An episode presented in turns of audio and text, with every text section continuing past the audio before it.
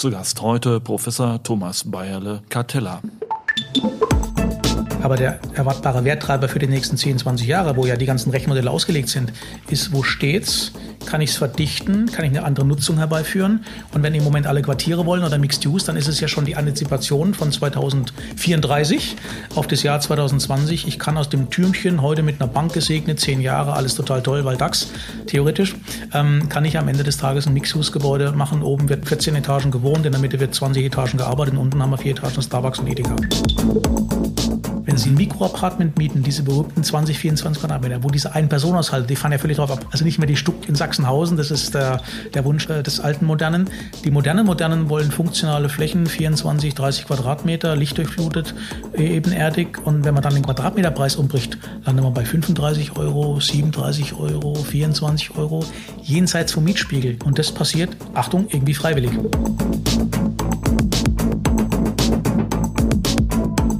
Das ist der Immobilieros-Podcast von Immocom. Jede Woche Helden, Geschichten und Abenteuer aus der Immobilienwelt mit Michael Rücker und Yvette Wagner.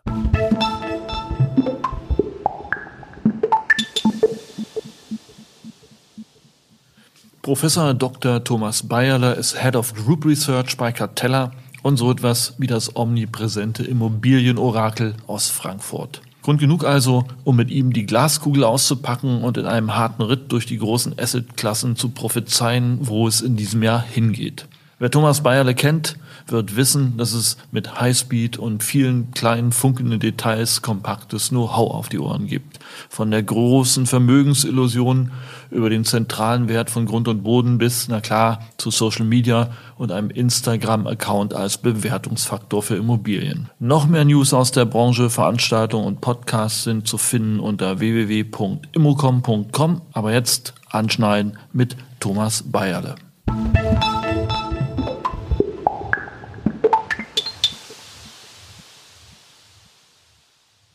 Also, ich sitze gerade im Cartella-Büro. Wir ziehen das Tuch von der Glaskugel mit, zusammen mit Thomas Bayerle. Und äh, vor uns flimmert das vierte Quartal 2021. Äh, so, natürlich nicht, ja.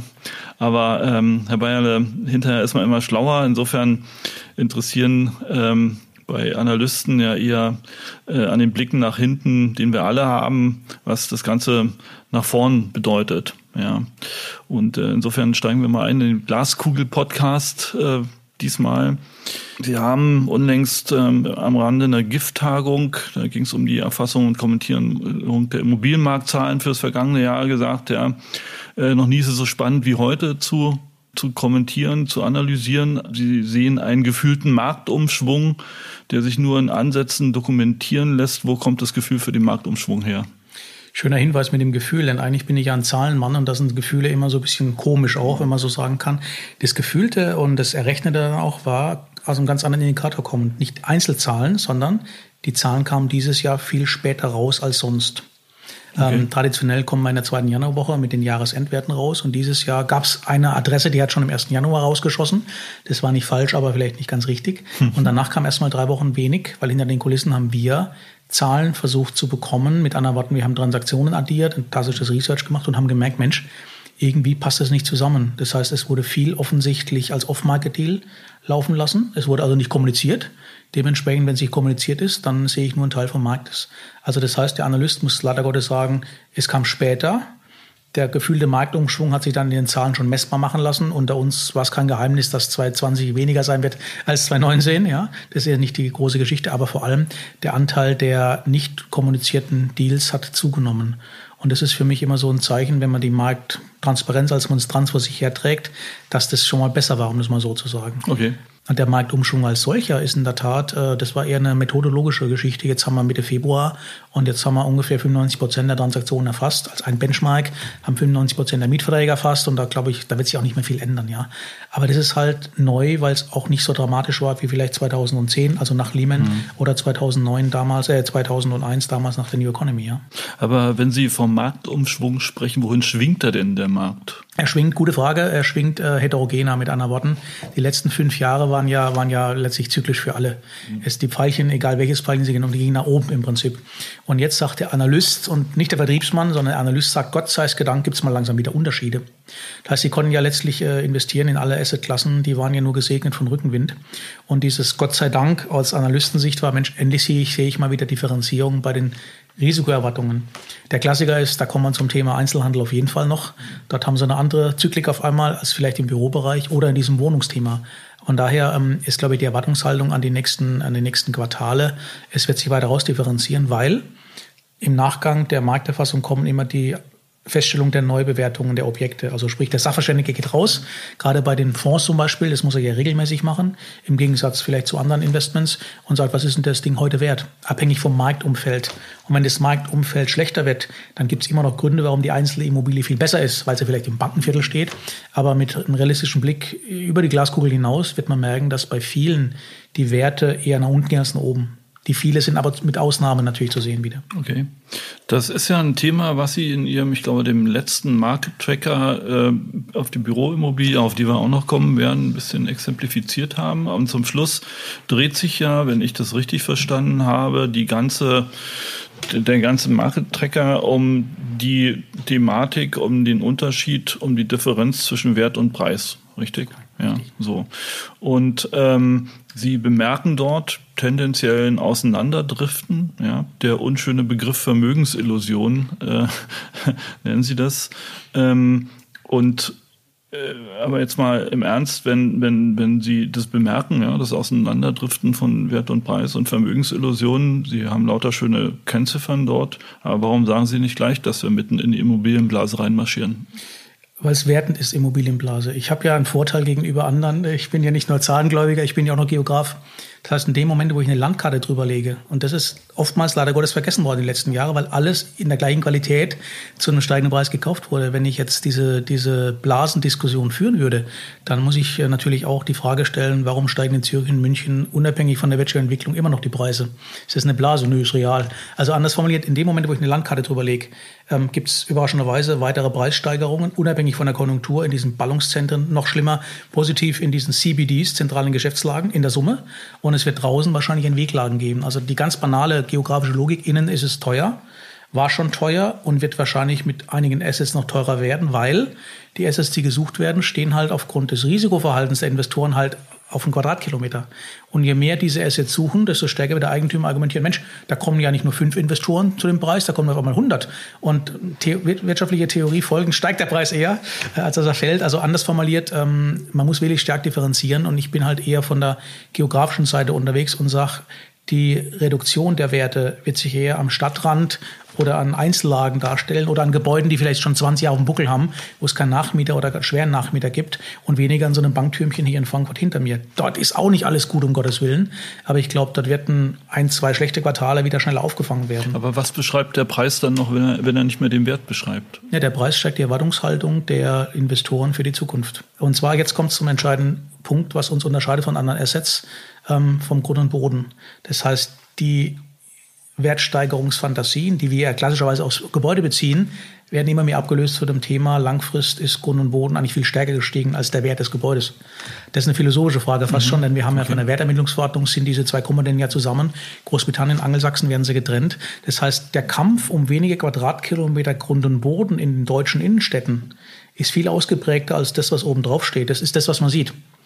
Und das ist ehrlicherweise auch, und das muss man ganz selbstkritisch aussehen und auch kritisch vielleicht gegenüber anderen, ähm, wir schauen uns immer die Renditen an der Objekte. Und äh, jetzt bin ich durch drei Krisen gereift und kann sagen, naja, Objekte werden auch immer schneller, immer älter. Das heißt, was vor 20, 30 Jahren mal ein Mietvertrag 10, 30 Jahre war mit einem Corporate, AAA, DAX, wie auch immer, ist heute nach 10 Jahren aber in einer Ausfallwahrscheinlichkeit von 50 Prozent zu Ende. Das ist der Mieter. Dann haben wir das Objektthema. Mit anderen Worten, die werden immer schneller älter, weil es quasi alle zwei Jahre eine neue Energieansparverordnung gibt. In der Summe alles sinnhafte Dinge. Aber deswegen der, die Wette auf die Zukunft passiert immer mehr strategisch auf Grund und Boden. Dort, wo schon viel ist, wird es noch enger und höher werden und weniger das Objekt selbst. Die philosophische Frage, die natürlich in Deutschland nie gestellt mhm. werden wird, ja, wann reißt man es denn ab? Da steht so ominös drin, irgendwie hält es 60, 70 Jahre, ja. Und jetzt bin ich noch zu jung, um die Frage zu beantworten, aber natürlich äh, mit Szenen Auges laufen wir darauf hinzu, dass auch wir äh, angelsächsische, japanische, schwedische Verhältnisse bekommen, wo man Objekte oder amerikanische gar, wo man sagen kann, na, also nach 21 Jahren kann man schon mal im Bagger kommen. Das ist aber nicht eine Objektfrage, sondern ist der Wert, auf dem es steht, ähm, viel mehr wert geworden, beziehungsweise kann ich dort das Zeugs noch mehr veredeln. Und ich glaube, da stehen wir auch mit dem Thema Wert-Preis im Moment vor einer völlig neuen Erfindung der Stadt ähm, höher, schneller, weiter, verdichteter. Immer unsere Projektion der Zukunft. Irgendwie Fritz Lang, Metropolis oder, oder hier Blade Runner oder Star Wars. Ähm, irgendwie von der Zukunft ist immer urban verdichtet und dann fliegen Autos. Ähm, das sind wir in Frankfurt ein bisschen weiter als vielleicht in Leipzig, das mag sein, wo es dort auch zwei der Hochhäuser gibt. Aber ernsthaft, das ist natürlich schon dieses komische Thema nach dem Motto, warum steigen eigentlich auch in der Krise die Preise weiter? Abstimmung mit den Füßen. Offensichtlich ist der Homo sapiens geneigt, die Innenstadt eher gut zu finden, als vielleicht ganz weit draußen hinter Usingen irgendwas in der Wetterau oder im, im, im, im ausgehenden Taunus. Das heißt, wie auch in anderen Stellen bei Ihnen beschrieben, die äh, in Klammern Überliquidität ist nicht mal der der, der eigentliche oder nur die erste Ebene des Preistreigens. Genau, ja. richtig. Ich meine, nur, nur ein Beispiel. Das ist ja, man muss es ja manchmal auch einfach bildlich darstellen, sonst ist so viel Analystensprech. Im Jahr 2007 vor Lehman äh, wurde Kapital eingesammelt für Immobilien. Das lag so bei 250 Milliarden wurden eingesammelt und es wurden transaktiert in Europa 250 Milliarden ungefähr. Das heißt, für einen Backstein gab es einen Euro oder für einen Euro musste ich auch bringen für einen Backstein. Der Wert ist 2020, die neuen Zahlen kamen jetzt raus, liegt bei 1 zu 3. Das heißt, ich, für einen Backstein muss ich drei Geldeinheiten aufbringen. Was ist es jetzt? Preissteigerung, Vermögensillusion, äh, Liquiditätsinflation. Also Begriffe haben wir schon gut drauf, aber das gibt auch nochmal so ein Gespür für, was eigentlich die Überliquidität bedeutet. Vordergründig, ganz klar, es wird angelegt werden, aber das ist kein Stupid Money in Germany oder so irgendwas, sondern natürlich äh, jammert man wegen den Preisen aufgrund der niedrigeren Renditen. Vergleich mit anderen Assetklassen mag es alles noch gut sein, aber der äh, erwart, erwartbare Werttreiber für die nächsten 10, 20 Jahre, wo ja die ganzen Rechenmodelle ausgelegt sind, ist, wo steht's? Kann ich es verdichten? Kann ich eine andere Nutzung herbeiführen? Und wenn im Moment alle Quartiere wollen oder Mixed Use, dann ist es ja schon die Antizipation von 2034 auf das Jahr 2020. Ich kann aus dem Türmchen heute mit einer Bank gesegnet, zehn Jahre, alles total toll, weil DAX, theoretisch, ähm, kann ich am Ende des Tages ein Mixed-Use-Gebäude machen. Oben wird vier Etagen, 14 Etagen gewohnt, in der Mitte wird 20 Etagen gearbeitet und unten haben wir vier Etagen Starbucks und Edeka. Das ist spannend, das müssen wir uns mal genauer angucken, weil Sie hatten diesen erwähnten Market Tracker eigentlich auf Büroimmobilien abgestellt ja, und hatten äh, dort äh, sozusagen äh, auch von der Japanisierung der Büromärkte gesprochen. Kleiner, kleine Zwischenfrage, was ist eine Japanisierung der Büro, Büromärkte? Ist sehr verkürzt wiedergegeben, ein Nullzinsumfeld auf Ewigkeiten. Ewigkeiten definiert ab 1990 in Japan, muss man sozusagen. So, und wenn ich es richtig verstanden habe, haben Sie den Investoren geraten, jetzt aber doch mal ein bisschen genauer nicht auf den Preis zu achten, sondern auf den Wert zu achten. Ja, so. Und ähm, zur Wertermittlung, zur realen, haben Sie quasi letzten Endes Discounted Cashflow äh, äh, empfohlen, richtig. Dann haben Sie gesagt, gut, dort bei Discounted Cashflow werden also bestimmte Themen als Risiken mit eingepreist in die Abzinsung? Welche, welche Themen sind das, die dort mit eingepreist werden? Ja, klar. Also Objektrisiken natürlich an, an erster Stelle, äh, Umweltrisiken zum Teil auch, dann natürlich politische Risiken irgendwo, Stichwort äh, Beschneidung in B-Plänen beispielsweise. Also das ist ein ganz, ganz schönes Bündel eigentlich. Wie gesagt, wir sehen ja am Schluss immer das Objekt und das Objekt, der Wert und der Preis der Wert vor allem kommt ja aus relativ vielen Komponenten, die wir gerade diskutieren, zu, zustande. Es gibt am Marktplatz, da wird darum geboten, am Schluss passiert, kommt ein Preisschild aus dem Und wie um alles in der Welt werten Sie aber jetzt äh, eine, eine grund- und bodenzentrierte äh, Bewertung ein? Ganz knallhart, Blick zurück, was war bisher im Gutachterausschuss dokumentiert und dann in der Erwartungshaltung, es ist spannend, ähm, was kann ich mit dem Ding in der Zweitverwendung machen? Und das Thema Zweitverwendung war, seit ich Immobilien mache und wir alle auf dem Planeten sind, immer negativ konnotiert nach dem Motto, das erste ging in die Hose, deswegen muss ich jetzt mit dem zweiten was machen. Der Klassiker ist, was mache ich mit einem Multiplex-Kino danach? So, wunderbar. Da blieb uns nicht viel übrig, außer wahrscheinlich abreisen oder sonst irgendwas machen. Oder halt viele kleine Kinos wieder machen, wie in den 70ern äh, vor der Jahrtausendwende. Äh, heute ist das Thema ein bisschen anders. Heute frage ich mich, ähm, was kann ich mit dem Grundstück machen? kann ich stärker verdichten. Und da die Mehrzahl der Gebäude in Deutschland in den 70er, 80ern entstanden sind, ähm, ein bisschen rausgeschossen, da kann ich schon noch sehr viel verdichten. Also mit anderen Worten, sobald es urban zentral ist, habe ich auf einmal eine ganz andere Kupatur, die ich möglich wäre, mit anderen Preisschildern natürlich auch, mit einer gewissen Enge, klar, mit einer Höhe vor allem, nicht nur in Frankfurt, sondern grundsätzlich. Und deswegen, wir kommen immer wieder auf das schöne Paradebeispiel, der Markt hat vielleicht doch manchmal nicht Unrecht, wenn die Mehrzahl der Investoren im Moment mischt genutzte Gebäude an erster Stelle findet, Büro, Wohnen, Einzelhandel, das war natürlich vor acht Jahren nicht mal vorstellbar, so eine Diskussion, das war eher so ein bisschen, hör auf, das geht bautechnisch gar nicht. Heute ist es das Eingeständnis oder die Forderung des Managements zu sagen, ich kann mein Risiko da noch mehr diversifizieren durch drei Nutzungen. Es gibt kein Lehrbuch, wo das gelehrt wird, denn wir alle wurden sozialisiert. Ein Turm in Frankfurt, ein Wohnpark da draußen und ein Edeka, ganz banal. Aber zusammen, Gottes Willen, das war irgendwas in New York. Und das ist jetzt langsam angekommen, so im Brennglas. Garantiert durch die Doktrin nach Lehman, wir werden nicht mehr komische Dinge finanzieren. Nicht, dass wir die nicht verstehen, sondern diese monofunktionalen Gebäude haben heute ein Risiko. Das heißt, um auf die Spitze mal zu treiben, ein Banktour mit einer, mit einer deutschen Bank, Farbe können Sie jetzt raussuchen, zehn Jahres Mietvertrag, war bis 2015 eigentlich so ein, dieser Fünfer im Lotto, dieses Sparbuch kann ich mich hinlegen, zehn Jahre später bleiben Sie drin, da ziehen aus, aber läuft. Heute ist ein monofunktionaler Turm mit einem Finanzdienstleister vielleicht immer mehr ein Risiko. Ich sage nicht, dass es denen alle schlecht geht. Ich sage ja nur, dass heute eine andere Frage gestellt wird. Und in dem Moment, wo der Kapitalmarkt sowas kauft, impliziert er und steigt auch dann im höheren Preisniveau an, weil er sagen kann, Mensch, ich kann aus dem Bankturm, theatralisch formuliert jetzt, kann ich mindestens mal zwei Nutzungen reinbringen. Angeblich wollen viele in der Stadt wohnen, angeblich wollen sie kurze Wege haben und Edeka brauche ich auch immer, stellvertretend für Rewe und anderen. Also das heißt, diese Mix-Use-Geschichte ähm, hat offensichtlich den Kapitalmarkt dermaßen das Herz erwärmt, dass um uns herum mit offenen Augen immer weniger monofunktionale Gebäude überhaupt genehmigt werden durch die B-Pläne. Mhm. Das heißt, Mischung, urbane Wege, Quartier, Kiez, wie Sie es nennen wollen, das ist im Moment der heiße Scheiß, sagt man ja in Jugendsprache, nehmen wir es mal ein bisschen seriöser. Das ist im Moment das It-Immobilie unserer ja, Generation. Den heißen Scheiß können wir nochmal auseinandernehmen dann. Aber jetzt nochmal mit dieser Brille mal ganz konkret auf Deutschland geguckt, ja. Äh, wo laufen die, wo laufen die Preise und die Werte ja. auseinander? Wo ballen sich Risiken oder auch ja. vielleicht gar nicht, weil die Erwartungshaltung so hart okay. und äh, wieder ein Beispiel einfach, äh, wo läuft es auseinander? Äh, in Berlin läuft es auseinander und konkret im Bereich ähm, Grundstücksakquisitionen, Grundstücksankäufe der letzten drei Jahre. Mit dem eben Gesagten, dass der, der, Investor heute die zukünftige Verdichtung oder Möglichkeit einpreist, ist ja jetzt was passiert. Auf einmal ähm, stagnieren die Werte eher für Eigentumswohnungen, unabhängig vom Mietendeckel des ganze Zeugs. Und auf einmal merkt der Mensch, ich habe ja auf dem Markt damals und Markt heute habe ich ja einen relativ hohen stolzen Preis fürs Grundstück bezahlt, was erstmal nicht falsch ist.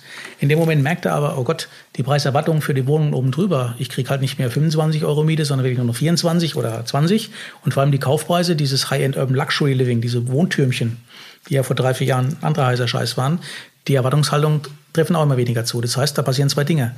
Er wird nervös und muss vor allem argumentieren, ui, ich kann eigentlich nur in die Höhe und die Breite bauen, was manchmal gelingt, manchmal nicht gelingt. Ich muss also sehr stark verdichten. Und das ist, glaube ich, so ein bisschen im, im, Brennglas die Verdichtung, wo ist der Preis vom Wert nicht mehr identisch irgendwo. Und wenn wir nochmal auf das Bürosegment zurückkommen, wo sehen Sie, wo sehen Sie die Performer in Deutschland? Wen wird es am Kragen gehen? Wo wird es schwierig werden? Ähm, ganz klar monofunktionale Gebäude mit Branchen, die es in zehn Jahren nicht mehr geben wird oder immer weniger. Aber ich muss immer wieder mit der, mit der Landkarte kommen, denn die Landkarte, ähm, es wird auch in 20 Jahren noch ein Bankenviertel geben. Ähm, Frankfurt jetzt stellvertretend, es gibt äh, eine Regierungsallee in Berlin, es gibt äh, rechts und links vom alten Hof in, in München, alles keine Frage. Aber ähm, das Ausbluten wird dann eher außerhalb dieser Standorte passieren. Das heißt, wenn es äh, neue Organisationen gibt von Siemens, von BASF, dann werden die jetzt schon an den Punkten stattfinden, wo schon was viel ist also sprich in den Hauptquartieren beispielsweise. Und man macht vielleicht eher äh, Gummersbach, Gütersloh und Bielefeld ostfrei und verlagert vielleicht nach Erlangen. Das, ist das konkrete Beispiel, was ich sage, ja. Aber das heißt, die Unternehmen, die Corporates werden viel stärker sich zentralisieren ähm, und eben nicht dezentralisieren, wie es immer war. Ich meine, auch da gehen wieder anekdotisch. Alle zehn Jahre erzählt mir jeder mit deinen drei Smartphones und iPhones, arbeite wann mit wem und wo du willst. Das war bisher immer falsch, weil ich saß immer zentraler und immer enger. Ich bin immer zusammengerutscht, immer weniger Fläche, wenn das damals ein Ziel war. Ähm, heute erlebt man ja den Umbruch zwischen Homeoffice, was bleibt, was bleibt nicht. Und meine These ist ein bisschen anders, als vielleicht mancher das hören möchte. Ich glaube schon, dass wir noch enger sitzen werden, noch zentraler sitzen werden, aber vielleicht eben nicht mehr fünf Tage. Und okay. das, ist, das ist im Endeffekt genauso ein bisschen für mich so die Erklärung der nächsten 10, 15 Jahre. Corporates agieren langsam, der Markt agiert langsam, aber nur als Beispiel, wir haben jetzt Ende des Jahres 2021 werden in Frankfurt 20 äh, Prozent der Mietverträge neu verhandelt. Also mit anderen Worten, das sind die fünf Jahre um, nach 2017, 18 abgeschlossen. Da setzt man sich zusammen, hat eine Fünfjahresoption und sagt, mach mal weiter oder mach mal nichts. Und in dem Moment erleben wir ja Ende des Jahres 2021, was mit den, mit den Mietverträgen wirklich passiert. Da muss man jetzt kein Augur sein oder Glaskugel zu sagen, also steigen wird er wenig, um es mal so zu sagen. Es steigt vielleicht in einem extremen Beispiel Neubau, Erstbezug, Mixed Use, keine Frage. Es gibt immer Strukturen, Dienstleister, die sagen, ich bin für 50 plus gern zu haben, weil ich dort rein möchte. Aber in der breiten Masse redet man eher neudeutsches Wort, Seitwärtsbewegung. Ähm, Ähm, und schlimm sieht's aus bei Nachvermietungen von Bestandsflächen, die gerade in diesem Value-Add-Segment sitzen, die 20 Jahre auf dem Buckel haben. Okay. Und ich betone es deswegen mit dem Value-Add. Die Mehrzahl der Transaktionen in den letzten zwei Jahren war in diesem Risikoklassifikationssegment Value-Add, weil eben, Achtung, CBD so teuer war. Das heißt, dort haben wir jetzt eigentlich die Duplizierung von Herausforderungen. Das muss nicht immer schlecht sein. Ähm, ich glaube, da werden auch einige Projektentwickler zum okay. Zug kommen. Okay. Apropos äh, Branchen, die es morgen nicht mehr gibt. Der Kartell hat eine Einzelhandelsstudie äh, gemacht, ja, und da, da ist dann, äh, formulieren Sie so schön, der Einzelhandel steht unter gewaltigen Restrukturierungsdruck. Äh, wie kommen Sie darauf? Äh, beobachten, äh, und zwar seit 15 Jahren schon mit dem Auftreten von Herrn Amazon und Co. stellvertretend für das Veränderungsverhalten. Einmal ganz klar privat, ja. Dann natürlich diese ganzen zwölf Monate irgendwie. Da hat es ja auch jeden Tag bei uns dreimal geläutet, aber nicht, weil wir jetzt jemanden in Seattle per se unterstützen wollen, sondern weil es halt dort funktioniert, ganz banal formuliert. Und an welchen Kennziffern lässt sich das festmachen, wenn Sie sich, ist es ja europaweit erhoben worden, Korrekt, das Ganze? Ja. Ähm, ganz banal, ähm, Flächenproduktivität, Flächenumsatz und zwar gebrochen auf verschiedene ähm, äh, Branchen, also mit anderen Worten, Fashion, Lebensmitteleinzelhandel, ähm, Saturn stellvertretend, äh, Mediamarkt für Produkte, die in fünf Jahren nur noch online gekauft werden, also diese berühmte weiße Ware, wie es schon heißt, ja. Ähm, Branchen, Handwerkermärkte haben wir da drin gehabt im Prinzip, ja, Dinge, die dann natürlich performt haben. Aber wenn man Summenstrich, Summenstrich zieht, sieht man, dass die großen Shoppingcenter, aber auch natürlich diese 1A-Lagen dermaßen unter Druck geraten, jetzt auf den Punkt zu kommen, vor allem, weil sie halt Produkte anbieten, die halt ubiquitär sind, einfacher formuliert, die es überall gibt, in der gleichen Qualität, zum gleichen mhm. Preis und zwar schneller per Online. Ich gebe aber zu, und das ist eine maskuline Antwort, ich äh, bin jetzt auch jemand, der gesteht sein Defizit ein, ich habe keinen Spaß am Shoppen. Ähm, gebe aber zu, das kulturelle Elementum, dass ich in die Stadt gehe und mit meinen Mädels, wie so schön heißt, shoppen gehe, ähm, das kann ich nicht einpreisen, deswegen fühle ich mich unsicher, aber das gehört dazu. Das heißt, die lebendige Stadt, die alle wollen, die geht ja schon in diese Richtung, dass man sich wieder trifft, ja. Und äh, kann man das an Renditekennziffern, Mietsteigerungen, hm, hm. Transaktionsvolumina festmachen? Okay. Also klar, Aussage, Mietsteigerungen äh, garantiert nicht. Hm. Man kann es in Renditesteigerungen, äh, Renditesteigerungen festmachen. 25, 50 Basispunkte in diesem Jahr. Und dann schauen wir mal wirklich, was jetzt auf den Markt kommt. Ähm, müssen sich vorstellen, dass ja in den nächsten Wochen, ist schon passiert natürlich dieses Jahr, in den nächsten Wochen, ähm, durch die Kommunikation in den Geschäftsberichten, wie hoch die Abwertungsbedarfe sind, passiert ja was mhm. psychologisch an dem Markt. Mit anderen Worten, dort äh, hat man so eine, so eine Stange im Nebel nach dem Motto, guck mal, dieses Gebäude oder diese Gesellschaft wurde um x Prozent abgewertet. Ich rede jetzt gar nicht mal von den Börsenlisten, das sieht man jeden Tag, sondern ich sehe einfach Immobilienvermögen. Da passiert was. Dann kommen wir zur Erkenntnis, naja, dass da, wo noch halbwegs Umsatzaktivität war, war irgendwas mit Lebensmitteleinzelhandel und eben doch ein paar Fashions, muss man auf Fairness halber sagen, und vor allem Gastronomie da drin. So diese zehn Burgerläden auf zwei Quadratmetern, überspitzt formuliert. Ähm, da passiert was. Und in dem Moment passiert am Markt etwas, okay, dann, wenn wir wissen, dass das Messer fällt, dieses Messer im Fallen Aktienbeispiel, dann warten wir noch zu, bis die auf dem Schwellenpunkt sind von minus 20, 25 Prozent. Die Zahl ist für uns wichtig, äh, ist nicht jedem geläufig. Diese 20, 25, auch 30 Prozent ist der Einstiegszeitpunkt für einen typischen Opportunist oder für einen Hedgefonds, nehmen wir es mal beim Namen. Das heißt, die erwarten aufgrund ihrer Möglichkeiten, das Objekt neu zu positionieren, einen Wertabschlag äh, indexiert von 100 auf 70 und dann passiert am Markt was. Das heißt, wenn der Markt, der Einzelne der Meinung ist, jetzt haben wir die Bodenbildung erreicht bei der mhm. Abwertung von Shoppingcentern, dann passiert was, dann wird investiert in Shoppingcenter, äh, werden vielleicht manche abgerissen, äh, werden gibt es keine deadmalls.com wie in den USA. Es wird das passieren und dann geht diese Geschichte langsam wieder nach oben. Okay. Aber das sind nicht mehr die Shopping-Center, die wir wahrscheinlich heute in der Pauschalität kennen, wie man sie halt so kennt. Ja. Okay. Das wäre jetzt die nächste Frage. Ja. Also es ist ja immer gut und leicht zu sagen, der Einzelhandel steht unter gewaltigem Restrukturierungsdruck. Hört sich gut an, ja, hört sich auch intellektuell sehr herausfordernd ja. an. Aber äh, äh das heißt doch, Vulgo, die sind tot, die müssen es anders machen. Ja. Jetzt holen wir mal die Glaskugel raus, ja. äh, bitte, der Prophet. Was müssen sie denn anders machen? Der Prophet ist, äh, der Prophet äh, fühlt sich als relativ junger Mensch, der, der sagt, naja, wenn die um mich herum alle mit dem Smartphone einkaufen, die demnächst mal in Lohn und Arbeit und Entscheidungen kommen, ja, dann muss man die Frage gar nicht mehr stellen. Also der Blick zurück jammer ich manchmal auch, dass es den Bäcker, dass es jetzt weiter ist zum Bäcker als vorher.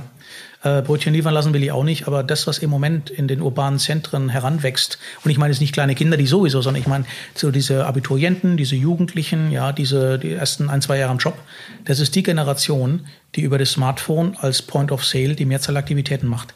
Natürlich gehen die samstags auf den Markt und kaufen sich überteuerte Pfifferlinge, äh, aufgrund, da gibt's halt einen Sekt und so irgendwas. Alles, alles keine Frage, Entertainment. Aber die breite Masse wird sich eher, es geht schnell, es funktioniert und es ist preislich normal. So, jetzt sind Sie nicht Herr Bayerle, jetzt sind Sie Herr Otto und haben Ihre schöne ECE. Was nun?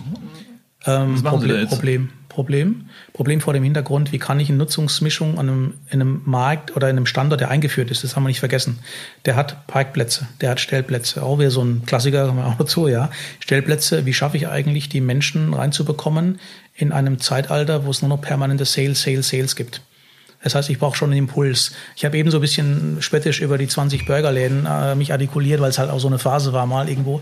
Aber ich denke schon, dass der Homo sapiens, um zu treffen, auch essen will. Etwas, was wir Amerikanern uns durchaus abgucken können.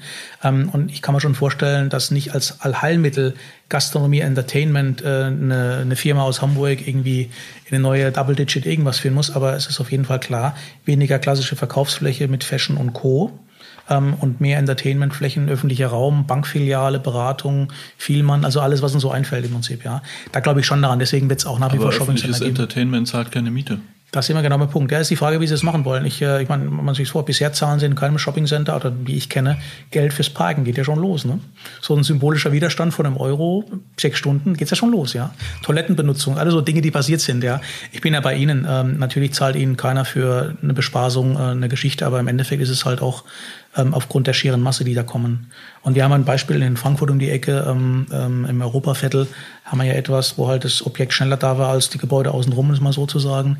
Das sieht man natürlich im Moment im Brennglas, wie sich eine Struktur verändern kann. Da ist der Lockdown das Momentum gewesen, aber das war vorher schon relativ schwierig zu positionieren. Warum?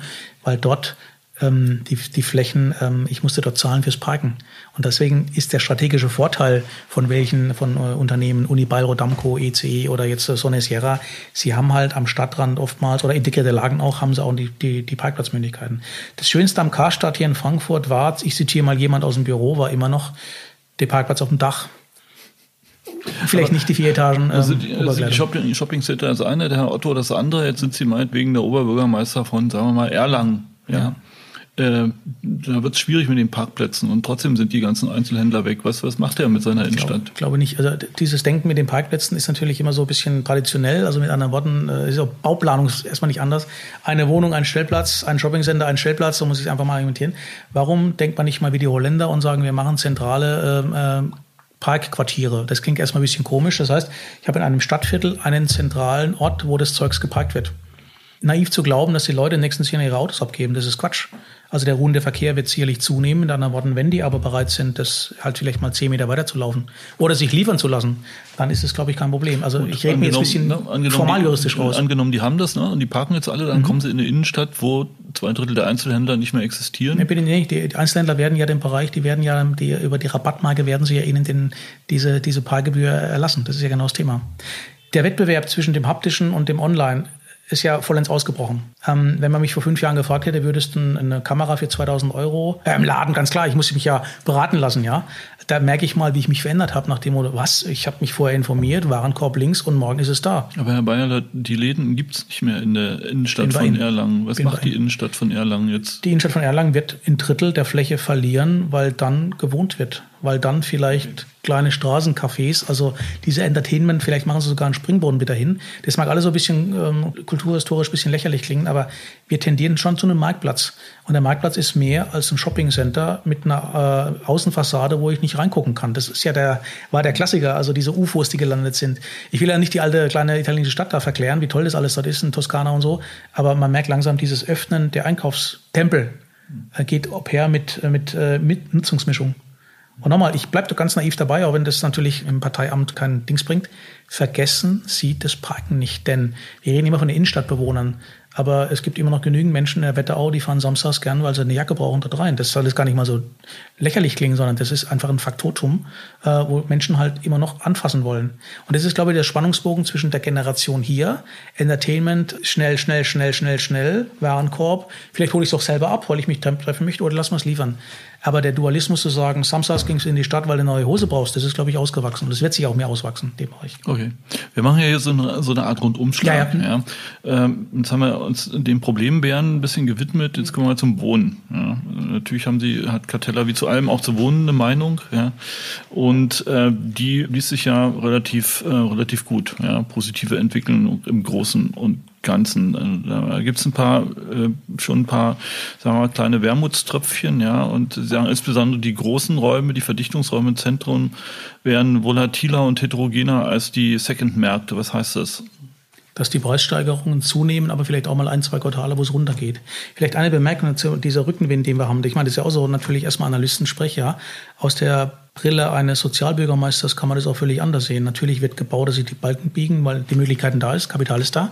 Aber damit einhergeht ja natürlich, baut ja nicht für eine anonyme Masse, sondern für die reale Nachfrage, dass die Preise massiv steigen. Und äh, die Entwicklung zum Thema, lass uns mal ein Drittel deckeln oder dämpfen, egal wie munter sie sind, das darf man nicht von der Hand weisen. Natürlich hat die Branche, als es losging, erstmal Zeta Mordio und das Ende des Abendlandes beschrien. Aber ökonomisch betrachtet ist es vielleicht manchmal eben doch sinnhafter, dass ich für einen gewissen Zeitraum, den man definieren muss, der auch dann Stein gemeißelt sein muss, dass ich auf etwas verzichte, Blick zurück, aber nach vorne kann ich am Ende des Tages eine ausgewogene Sozialstruktur eher darstellen. Ich kann vielleicht dann doch im Jahr 11, wenn es ausläuft, doch einen Marktpreis verlangen, also hinten raus die Rendite generieren. Und das ist, da ist natürlich viel Emotionalität und Fundamentalismus drin. Also das heißt, das Schöne für die Immobilienwirtschaft der letzten sechs, sieben Jahre, ähm, wissen wir, glaube ich, alle. Aber damit einhergeht auch immer eine gewisse sehr starke soziale Segregation. Und äh, wenn Sie durch New York wissen, laufen, wissen Sie, was ich meine, durch Paris, wo, wo die, jeder weiß, wo die schönen Reichen, ganz schön Reichen wohnen. Das waren früher so ein, zwei Straßenzüge. Auch bei uns im Dorf gab es halt so jemand, ja. Ähm, heute kann, kann man das wunderbar auf dem Luftbild mittlerweile auch festmachen. Natürlich nehmen wir die Grund- und Bodenpreise und die Mieten und die steigen, steigen, steigen. Und das immer beim sozialen Thema. Ich bin jetzt nicht der Sozialapostel oder äh, gar sonst irgendein ähm, ein netter Mensch, sondern muss argumentieren, offensichtlich machen die Menschen, die urban leben wollen, das auch bewusst es wird ja keiner morgens reingetrieben mit einer Knarre im Genick. Ich muss in der Stadt arbeiten und wohnen, ja. Das machen die ja irgendwie vermeintlich freiwillig. Ein äh, Podcast heißt, der zeigt jetzt Anführungsstrichlein. Ähm, aber das Freiwillige geht ja immer zu Lasten von was anderem. Positiv, oh, ich brauche kein Auto mehr.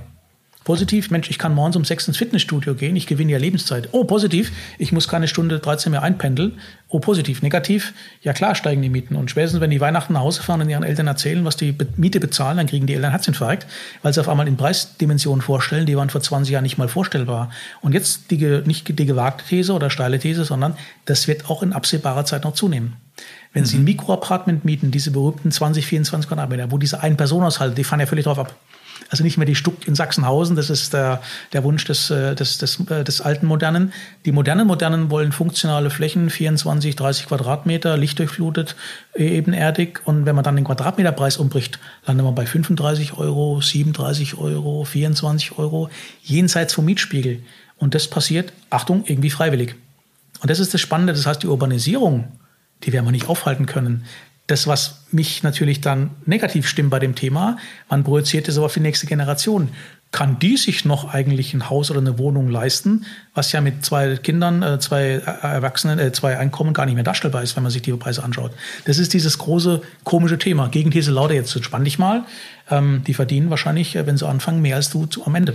Heißt das, das Wohnsegment hat anders als das Bürosegment nicht das Problem der langsam oder stetig äh, auseinanderlaufenden Werte und Preise oder Renditekompression? Traditionell war es ja, in Deutschland ging es ja immer nur mäßig für regelmäßig nach oben. Jetzt haben wir mal so in den letzten zehn Jahre so eine exponentielle Steigerung quasi erlebt. Es stimmt, da ist man schon relativ dicht beieinander. Ich meine, was an der, an der Rechnung auch ein bisschen krankt, wir sehen zwar die Aufwertungsgeschichten in der Innenstadt, wir sehen aber nicht diesen latenten Abwertungsbedarf Bedarf im ländlichen Raum oder ganz weit draußen. Und das ist, glaube ich, so ein Punkt. Äh, gehen Sie auf den Emo-Scout, Sie finden ja, also teilweise werden symbolischen Euro, ja, aber ehrlicherweise bekommen Sie ja teilweise, wenn Sie anschauen, wie lange das beworben wird, so ein typisches Objekt, Bungalow aus den Ende 60er, Anfang 70er mit dem Schwimmbad unten drin, ja. Da brauchen Sie schon viel Fantasie. Die, die Dinger liegen meistens auch jenseits von Gut und Böse, dass Sie nicht mal einen Projektentwickler rantraut, weil er sagen kann, ich mache da zehn Doppelaushälften hin, weil da ist halt nichts. Und das sind natürlich die extreme Beispiele, aber die nehmen halt zu. Das heißt, wir nehmen zwar gern die Aufwertungsaktivitäten mit, aber die Abwertungsbedarfe, die werden relativ, relativ nebulös behandelt, offensichtlich. Ja. Das heißt, wenn wir mal so einen ersten Zwischenstrich ziehen könnten, würden, äh, Vermögensillusionen im Bereich Büro droht Vermögensillusion im Bereich Wohnen eher nicht? Wir haben beim Wohnungsthema, also ja, aber wir haben beim Wohnungsthema einen Punkt vergessen und das ist das, was mich so massiv umtreibt. Wahrscheinlich auch aufgrund äh, familiärer Strukturen. Die haben jetzt alle so den Ruhestand erreicht oder auch meine Nachbarn sind alle ein bisschen älter als ich. Wir haben so eine Baulücke gebaut, deswegen sind die im Schnitt zehn Jahre älter, sind jetzt so ähm, äh, Anfang 60 und auf einmal fangen die an zu dämmen. Und das ist ja nicht falsch. Das heißt, die Heizung aus dem Keller kommt raus aus den 70ern und Holzrahmenfenster, die müssen jetzt grau sein, damit es zur Hörmanntür passt, die ist auch grau. Also alles, alles richtig und alles schick und alles 150.000 Euro am Schluss. KfW-Kredit. Dann sind die so Anfang 60, holen sich Polystyroler an die Wand und, äh, und, und schauen im Kleingedruckten, ja, das hält so 20 Jahre, dann bin ich eh tot. So. überspitze jetzt bewusst ein bisschen. Und dann kommt was Interessantes zustande. Die machen vermeintlich was Tolles, weil sie wahrscheinlich ähm, fossile Brennstoffe weniger verbrauchen. Finde ich gut. Auf der anderen Seite holen sie etwas ins Haus zum Thema Vermögensillusion, was den Wert des Gebäudes erhöht, weil es ja ähm, wertsteigernd ist. Was machen wir aber im Jahr 2042, wenn dann vielleicht die Kinder oder der potenzielle äh, Nachfolger das Ding mal bekommt und umbauen möchte? Der sieht dann, und jetzt bewusst theatralisch formuliert, sieht dann, sobald er die äh, Hausfassade anfängt umzubauen, auf einmal Sondermüll. Und da können wir gerne wetten und flapsig sein oder seriös sein. Im Jahr 2030, 40 ist die, das Polystyrol von heute in Sondermüll. Und dann wird wahrscheinlich der Umweltmann, Umbaumann sagen, ähm, entsorge ich gerne, aber kostet jetzt nochmal 50.000, dann, weil ich muss sie entsorgen. Und das Thema Vermögensillusion, das mag jetzt ein bisschen gesprungen sein, aber wir machen im Moment nichts falsch. Aber ich bin mir nicht sicher, ob wir alles richtig machen, indem ich verzweifelt versuche, das Klima zu retten, was ein gutes Ziel ist. Aber etwas einsetze, wo ich auch keine bessere Lösung habe, um das mal ganz zu sagen. Aber man investiert in Gebäude im Moment nicht komplett rational. Aber als ehrlicher Analyst, wenn Sie Ihren Arbeitgeber dann äh, quasi bedienen und irgendein Fonds irgendeine große Wohnanlage aufkauft, müssten Sie das doch dann im ja, Discounted Cashflow mit drin haben. Nee, definitiv, ganz klar. Haben wir auch drin vor dem Hintergrund. Sagt, ja, also Sie, Sie, Sie werten Polystyrol ab beim Ankauf. Wir haben Gott sei Dank wenig Polystyrol drin, weil wir Bestandsobjekte kaufen. Aber natürlich liegt daran schon der Kern der Geschichte. Was macht er in den nächsten 10, 15 Jahren? Und das ist, das ist, das ist natürlich eine Risikoabschätzung, keine, keine Frage, ja. Ähm, das Spannende wird da sein, oder man, man kann sich ja rausreden mit dem Thema, die Neubauten entsprechen ja immer dem aktuellen Stand der Technik. So, das wäre die philosophische Antwort auf die Frage. Natürlich wird hinten raus was kommen. Ähm, Gegenthese lautet, ja, Moment, ähm, ich kann aber vielleicht in 20 Jahren die B-Plan-Änderung kann ich noch höher bauen, verdichten, dann muss ich eher preisen. Und durch drei Etagen mehr kann ich mein Polystyrol unten wieder wegbekommen. Also Sie meinen schon, das ist natürlich eine klassische Risikoabschätzung diesbezüglich. Die Frage, die da unter, ich würde, deswegen sage ich meinen lieben Nachbarn immer, schau mal die Sterbetafel. Du machst es jetzt 17 Jahre kalkuliert, jetzt hast du noch 15 Jahre zu leben. Das finden die, mittlerweile finden sie es ja lustig, ja. Aber vorher, was, kalkuliert es doch mal. Aber dahingehend muss man auch die Kirche im Dorf lassen. Solange es um Eigentum geht, sind es halt immer emotionale Dinge. Da kann man nicht mit dem Cashflow kommen. Äh, man kann natürlich schon den Hinweis drauf machen, ähm, denk mal an die, die es mal irgendwann erben. Und die Erben, die die nächsten 10, 15 Jahre kommen, die sind schon cool drauf, weil die merken, ich habe ein riesen Grundstück mit einer alten Hütte. Was mache ich damit? Und das ist ja das Paradebeispiel im Ballungsraum, ähm, oftmals zitiert. Im Schnitt haben sie zwei Kinder, ähm, Eltern sind tot, ist halt eben mal so. Und auf einmal ähm, heißt es dann, ja, wer nimmt das Haus? Und da es ein Junge und ein Mädchen ist, gibt es so eine emotionale Komponente. Das sage ich jetzt völlig wertfrei, um Gottes Willen, aber die Fälle sind einfach duplizierbar. Dann sagt die Tochter, sagt, ich würde es gerne nehmen. Und dann sagt der Bruder, klar, ist für eine Million geschätzt, äh, gib mir 500.000. Dann sagt die, natürlich mit Recht, ja, wo soll ich 500.000 hernehmen? Und in dem Moment kommt die Immobilienwirtschaft und sagt, wir haben da übrigens eine Lösung für dich, ja. Wir geben der Stadt eine Million, 1,5 Millionen und machen dafür vier Doppelhaushälften raus, aber bitte, dann müsst ihr gleich wegziehen. Das mag als Bild wunderbar funktionieren und passiert im Ballungsraum jeden Tag. Das heißt, diese Innenentwicklung, diese Verdichtung wird zunehmen. Das heißt, der Wert des Objekts, wo wir ganz Zeit besprochen haben, wird wiederum völlig mhm. überkompensiert durch das Thema Grund und Boden. 70er Jahre waren es halt 2000 Quadratmeter Grund und Boden. Heute ist man vor Ort mal 500 im Neubau im okay. Ballungsraum. Das heißt, ähm Grund und Boden ist die eigentliche Bank mittlerweile in Deutschland. Ja. Also durch meine Herkunft äh, ist es ja, glaube ich, kein mhm. Geheimnis, dass wir den Spruch lieben, Schönheit vergeht, Hektar besteht. Mhm. Ähm, das Problem der Hektar ist halt manchmal zu viel Hektar, ja. Also sprich, dort, dort, wo auch die Bäume wachsen und da kein Wertzuwachs ist, ja. Aber selbst da haben wir ja gelernt, die letzten Jahre, Wald hat ja wohl auch einen Wert. Eigentlich könnten wir jetzt an der Stelle mit einem Schlusssatz Schluss machen. Machen wir aber nicht, aber das ist ein gutes Zwischenfazit. Aber diese ganze Polystyrol-Nummer, die, die, die, die treibt äh, mich äh, zu, einem, zu einem nächsten Thema. Ja, Sie sagen ESG. Ja, ESG äh, ist einer der Megatrends der Immobilienwirtschaft. Was macht Sie da so sicher? Äh, erstmal machst du mich nicht sicher, weil ich bin ein Kind der 80er und äh, eigentlich dürften wir bei dir gar nicht mehr sitzen, weil hm. ich bin sozialisiert worden durch einen Kalten Krieg. Das ist erstmal was anderes. Aber ich, da ich äh, im Schwarzwald bin, war klar, durch den Klimawandel und durch die äh, Ende der Ressourcen im Jahr 2000 gibt es keine fossilen Brennstoffe mehr. Waldsterben damals ein Riesenthema. Also uns gibt es jetzt heute gar nicht so. Das ist eine Lernkurve für mich, dass man Sachen auch mal anders sehen kann. Nicht per se kritisch, sondern anders sehen kann. Das heißt, heute sehen wir weiter, andere Evolutionsstufe mit noch größeren Herausforderungen wahrscheinlich, weil die Zahlen da sind. Jetzt können wir es messbar machen machen. Ozon war damals in so ein Loch, jetzt kann ich es quantifizieren. Übrigens, Ozon geht ja wieder zusammen. Trotzdem, um das Thema ähm, äh, fortzuführen, ähm, das, was passieren muss, ähm, ist, glaube ich, ähm, allgemeiner Wille. Die Frage, welche Instrumente versucht man dann? Dieser dritte heiße Sommer, ich glaube, jetzt hat es der letzte verstanden, oder diesen Sommer noch schlimmer, oder diesen Winter, wenn man durch Deutschland fährt mit dem Auto, man sieht immer mehr kahle Flächen in den Mittelgebirgen. Das, also die Fichten, das hat, glaube ich, der Letzte, wenn er sehen möchte, was er sehen sollte, ist klar, was passiert. Die Frage ist, jetzt geht's los, an was mache ich? Bin ich ein Dieselmann, bin ich ein Tesla-Mann? Da geht ja schon los im Prinzip, ja. Also ESG als Begriff ist, glaube ich, eine relativ ähm, intelligente Möglichkeit. Allerdings, ähm, fokussieren wir, wahrscheinlich liegt es an der ingenieurstechnischen deutschen Geschichte, halt mehr auf dieses E wie Ecological oder Economic, je nachdem, wie Sie es definieren wollen. Social und Governance sind Dinge, die nimmt man mit aufgrund von irgendwelchen Reporting-Anforderungen, weil man ein guter Arbeitgeber sein muss. Also alles nicht schlechte Dinge, aber das Hauptthema, wir sind in der Ökonomie immer noch, ist das E.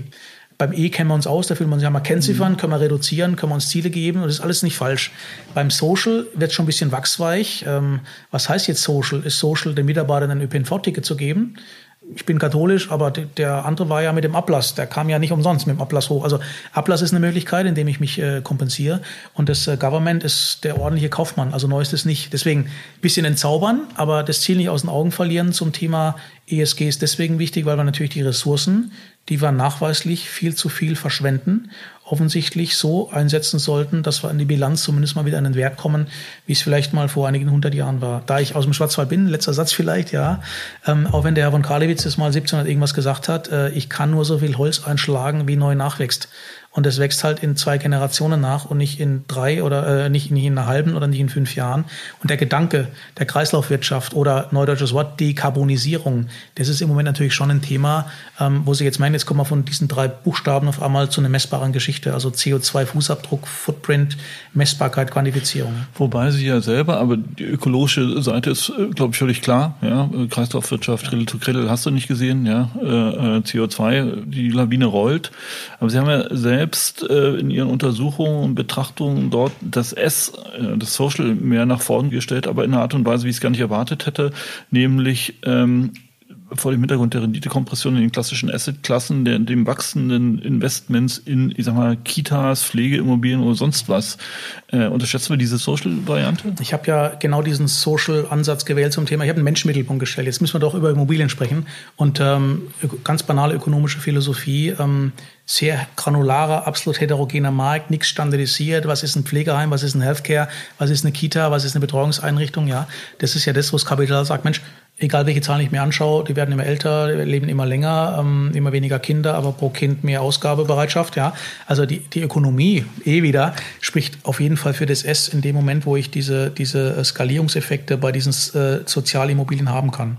Aber sagen Sie mal, wenn man, ne, also die Sozialimmobilien, wenn man jetzt aber das Thema Social und Governance ein bisschen nach vorn äh, zieht, ja, und äh, ja, mal die soziale Dimension der Immobilie, Immobilienwirtschaft stärker betrachtet, kommen wir da nicht äh, gerade als private Immobilienwirtschaft in eine ziemliche Schieflage, weil das heißt ja am Ende des Tages, ja, Stichwort Grund und Boden, C3 PP, ja, eigentlich äh, Enteignung von Grund und Boden, äh, Erbpachtmodelle und ansonsten bitte eine Genossenschaft bilden.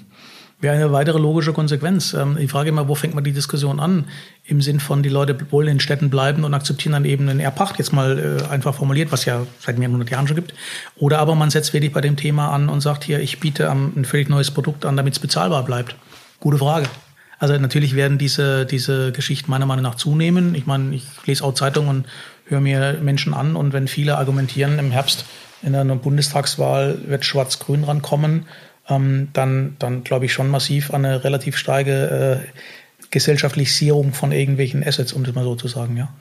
Das heißt, äh, für die Discounted Cashflow-Methode, was muss da alles noch mit eingepreist werden? Demnächst? Also erstmal ist es ein Problem, weil diese, diese kaum greifbaren Dinge sind schwierig zu quantifizieren. Wir nennen das ja immer ein bisschen verklausiert Risikomanagement. Ja. Und wenn man, wenn man B-Plan beschnitten wird, dann kann man jammern. Äh, mit Blick nach vorne werden wir nur noch beschnitten werden. Immer die Frage, ist es jetzt negativ oder positiv? Wenn ich wenn ich es nicht ändern kann, kann ich mich darauf einstellen. Na, ganz konkret würden Sie dann quasi in der Bewertung demnächst einen Abschlag vornehmen, wenn Sie wissen, es gibt ein rot-rot-grünes Stadtparlament an dem Standort? So erzählen wir noch nicht, aber mit dem Gedanken des Marktes, dass ich vielleicht meine Verdichtungspotenzial nicht mehr heben kann aufgrund des Ankaufs vom Grundstück, äh, muss man schon die Frage stellen, ob man das Grundstück dann nicht weiterverkauft. Okay. Äh, anderer Hype. Social, Digital, ja. Sie haben, Sie haben selber über 7000 LinkedIn-Follower, ja. Es gibt also keinen, gefühlt aktuell keinen Tag, äh, wo ich Sie nicht auf Clubhouse, äh, in irgendeiner Webkonferenz oder einem Podcast bei uns, ja, oder einem Streaming äh, sehe.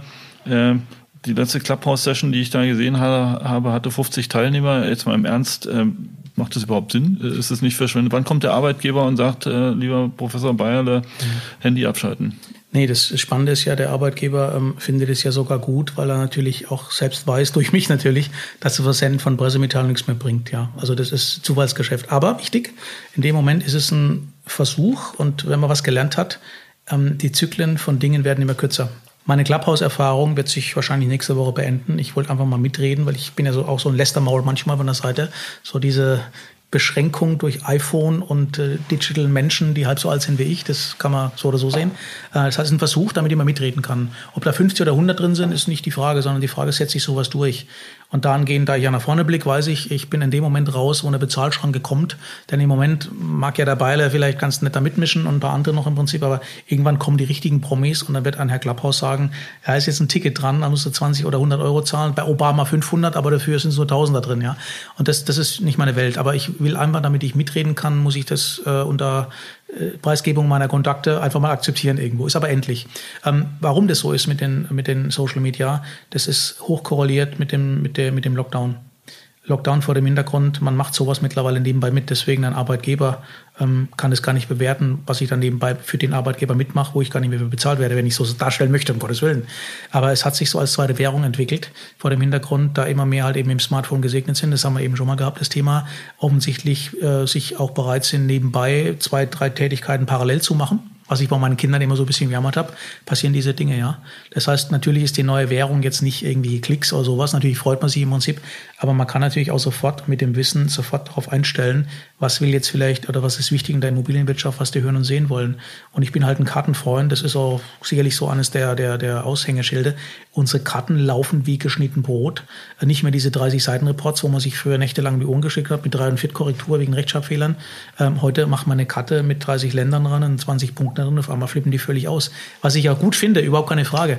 Aber es hat natürlich auch die Konsequenz, dass wir immer oberflächlicher werden, muss man klar zu sagen. Und da ist die große Gefahr. Einmal, ich bin in meiner LinkedIn-Filterblase drin, das will ich jetzt mal loben, weil es professionell businessmäßig ist, keine Katzenvideos. Ähm, wer wird aber oberflächlicher, indem auch wir, nehme ich mich nicht aus, immer mehr, immer schneller, immer oberflächliche Produkte darstellt, die inhaltlich die gleiche Arbeit machen wie 30 Seiten Report, aber halt immer weniger ankommen. Also muss man sich, entweder ist man Front, Vor, Vorrenner und macht's mit und lässt sie kopieren, oder man hängt halt hinterher. Und deswegen, Sie merken, ich mache es an den Karten fest, weil eine Karte ist eine absolute Fokussierung auf viele Datenpunkte mit einem riesigen Vorwissen, was keiner sieht, was überhaupt keiner sieht. Aber die kommen halt einfach am besten an. Und wenn wir so einen vierseitigen Report draus machen, dann gehen die Downloadzahlen halt eher in, ins, ins vierstellige Bereich. Aber irgendwie scheint ja doch ein bisschen mehr dran zu sein, weil Cartella hat ja zum Beispiel, ich fand das erst witzig, aber äh, dann habe ich noch ein paar andere äh, Stimmen gehört, mhm. auch eine, einen kleinen Research gemacht welche Immobilien, Hochhäuser, Gewerbeimmobilien die meisten Instagram-Follower haben. Äh, ist das ist das, wir sind wieder bei Discounted Cashflow, ist das, ist das eine Bewertungsmatrix? Ja, jetzt sind Sie mir auf den Schliche gekommen. Das klingt immer so ein bisschen nach äh, Kim Kardashian und Social Media und, und Selfie hier. Das ist knallharte Erwartungshaltung. Was macht den Wert eines Objektes aus? Wissen Sie, wo John Lennon erschossen wurde? Ich müsste nachgoogeln. Ist nicht schlimm. Will ich auch machen. In dem Fall weiß ich es im Form Dakota Building im Central, beim Central okay. Park.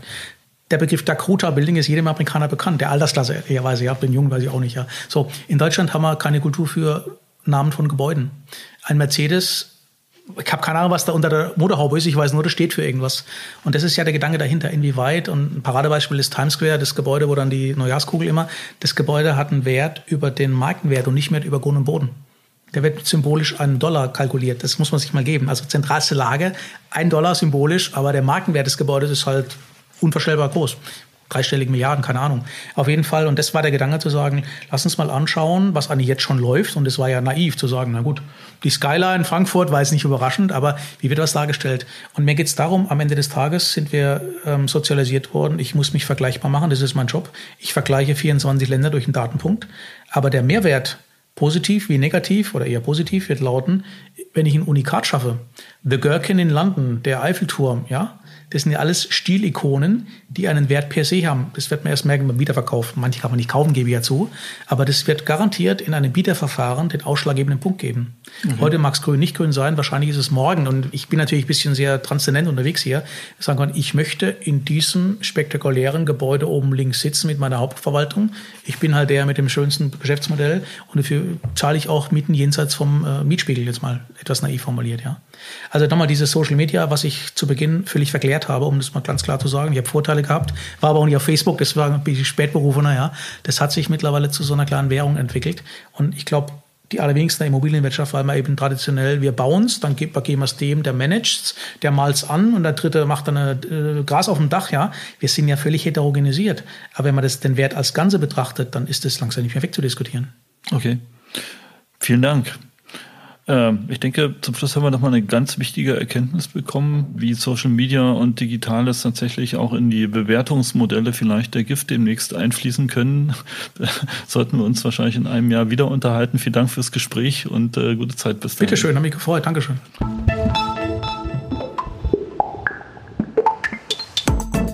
Das war der Immobilieros Podcast. Alle Folgen finden Sie unter www.immobilieros.de und überall dort, wo man Podcasts hören kann. Aktuelle News aus der Immobilienbranche gibt es unter www.immocom.com.